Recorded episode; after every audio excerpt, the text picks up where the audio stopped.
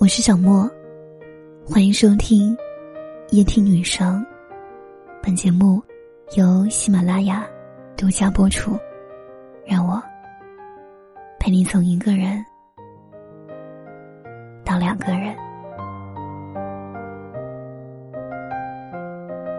你最近还好吗？收到这则消息，正值深夜，来自一个许久未曾见面的朋友。忙翻开他的朋友圈，里面记录着生活琐碎，却很少有快乐的部分。我赶紧回复他，我说：“还是老样子，你呢？”不曾想，他像打开了话匣子般喋喋不休，诉说着自己过往生活中的幸与不幸。他说，去年的时候，因为一些化解不了的矛盾，她和老公决定离婚。如今带着孩子独自生活。虽然有前夫寄来的抚养费，但工作不怎么顺利的他，每个月还是过得捉襟见肘。前两天因为得罪了顶头上司，甚至面临着要失去工作的经历。之所以找我，是因为这些事儿在心里憋得久了，太想找个人诉说了。他说，他想有个人陪，想有份稳定的工作。想过现实安稳的生活，想结束现在的兵荒马乱，可真的太难了。他觉得自己像是行走在无边的黑暗里，最难的时候四顾无人，连想要个拥抱也是奢求。听他说完这些，我的内心很不是滋味。我们本是大学同学，我见过他的乐观，没想到步入社会没几年。却早早的被现实磨砺了棱角。身处相似环境中的我，懂得他的艰难，也理解他的无助。其实，在我们身边有太多这样的人。有人独自穿行于很长的隧道，迟迟看不到光；有人面临和伴侣分开的境地，踌躇不知所措。有的人工作遇到了瓶颈，向上无可突破，向下无所兼容。他们中的大部分人，想要诉说没有空间，想要吐槽没有地方。有人将自己心里的不安编辑成文字，写在了那条未能发出的朋友圈里。这样的人看多了，便懂了世间疾苦，也真正明白了，成年人的朋友圈，多的是生活琐碎，少的是人间美景。《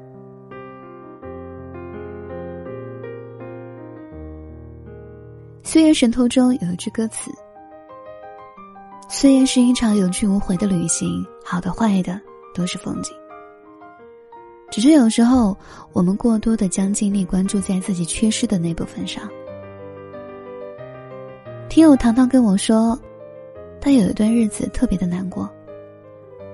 那阵子肚子里刚怀二胎，没多久后老公就失业了，担心家里经济的问题。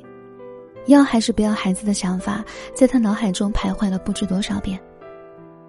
后来他们觉得孩子能来是缘分，不忍心就这样送走，还是决定要生下来。找不到工作的时候，老公就外出打打零工、送外卖、开网约车都干过，倒也勉强能够维持家用。可谁也没想到，就在她怀孕五个月的时候，老家传来噩耗。说他爸爸突发脑溢血住进了医院，因为病发太突然，抢救不及时，生命垂危。他挺着大肚子，第一时间买了回去的票，不曾想，却被家里人拦住了。家里人说，根据那边的习俗，她还怀着孕，不能去这样的场合。他就这样错失了与父亲的最后一面。他说那阵子时常以泪洗面，他甚至想过要引产掉孩子，不顾一切冲回去，可都被家里人拦住了。那一年他过得痛不欲生，失去父亲对他来说无异于失去了人生中最重要的精神支柱。他说他觉得自己再也不会被人爱了，他说他深刻体会到了，什么叫麻绳专挑细处断，厄运专挑苦命人。再到后来，孩子出生了，是个小男孩，眉眼间就有几分像极了他的父亲。他说，生孩子的前一晚，他还梦见父亲前来看他，拉着他的手，只是慈祥的笑着。他好像更有力气面对接下来的生活了。前阵子，他拍了一张全家福，在清明节时拿去祭奠爸爸，跟他说：“大宝和小宝都很健康，小宝已经能认识爷爷的照片了。”跟他说：“老公已经找到工作了，他偶尔也会打打零工，生活还算安稳。”还跟他说：“自己想爸爸了，希望爸爸常来梦里看看。”如今他似乎已经多多少少放下了那些遗憾，继续向前走，努力生活了。其实人生哪有圆满的？每个人的一生，或多或少都有缺失和遗憾，但不完美，才是人生常态。